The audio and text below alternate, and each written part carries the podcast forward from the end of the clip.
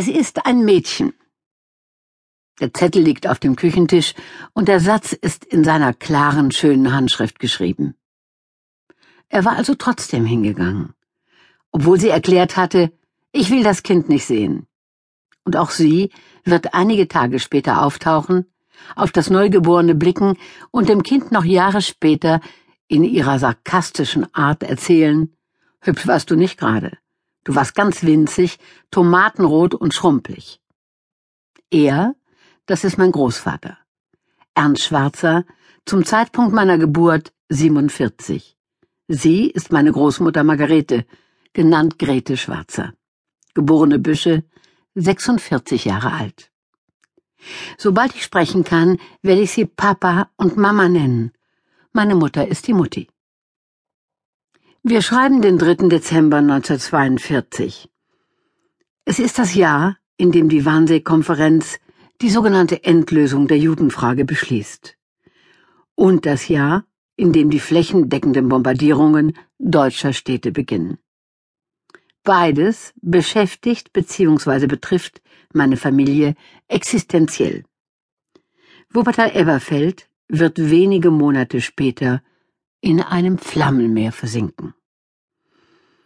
Meine Mutter Erika ist 22 Jahre alt, ungewollt schwanger und bis ins hohe Alter stolz darauf, dass man, wie sie sagte, bis zuletzt nichts gesehen hat.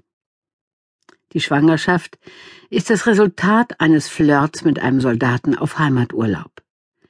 Der ist ihr beim näheren Hinsehen so fremd, dass sie sich weigert, auf dem Standesamt seinen Namen preiszugeben. Auf eigenen Wunsch lerne ich ihn 20 Jahre später kennen. Groß, blond, breitschultrig. Ein wenig verlegen an der gemeinsamen Kaffeetafel. Und auch mir sehr fremd. Ich habe mich nie mehr bei ihm gemeldet und er sich auch nicht bei mir. Die Geburt eines unehelichen Kindes ist in dieser Zeit noch eine große Schande, wenn es nicht gerade ein Kind ist, das die Mutter dem Führer schenkt. Doch das kann bei meiner Mutter nicht unterstellt werden. Die war schon als 17-jährige Dienstverpflichtete nach der Kristallnacht mit dem Satz aufgefallen, man sollte in alle braunen Buchsen schießen womit sie die Nazi-Hosen meinte und prompt bei der Gestapo vorgeladen wurde. Vorlaut, wie sie war, hätte sie sich wohl um Kopf und Kragen geredet, wäre sie nicht jung und hübsch gewesen. Auf die Frage, warum sie nicht beim Bund deutscher Mädel, dem BDM, sei, antwortete Erika schnippisch, ich sticke an meiner Aussteuer. Und der genervte Gestapo-Mann entgegnete, solche wie Sie wollen wir auch gar nicht haben im BDM. Also kein Kind für den Führer, sondern ein Kind der Schande. Als meine Mutter im Kreissaal in den Wehen liegt, sagt der Arzt spöttisch zu ihr, na, rein geht eben leichter als raus. Auch das wird sie nie vergessen. Vom Krankenhaus an der Hart aus kehren meine Mutter und ich erstmal nicht in die Wohnung in der Elberfelder Südstadt zurück. Ihre Mutter verbittet sich das.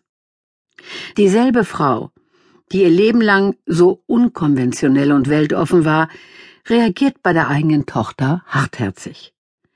Sie lässt sie in ein Haus für gefallene Mädchen ziehen.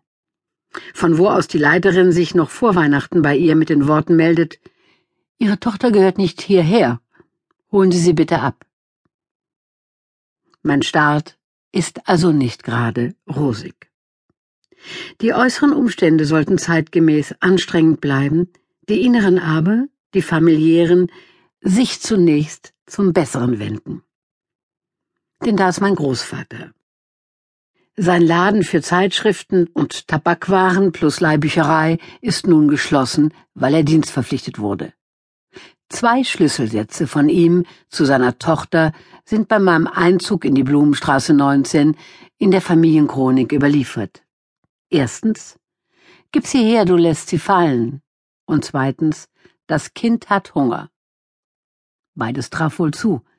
Die junge Mutter ist am Ende mit den Nerven und hat sogenannt saure Milch.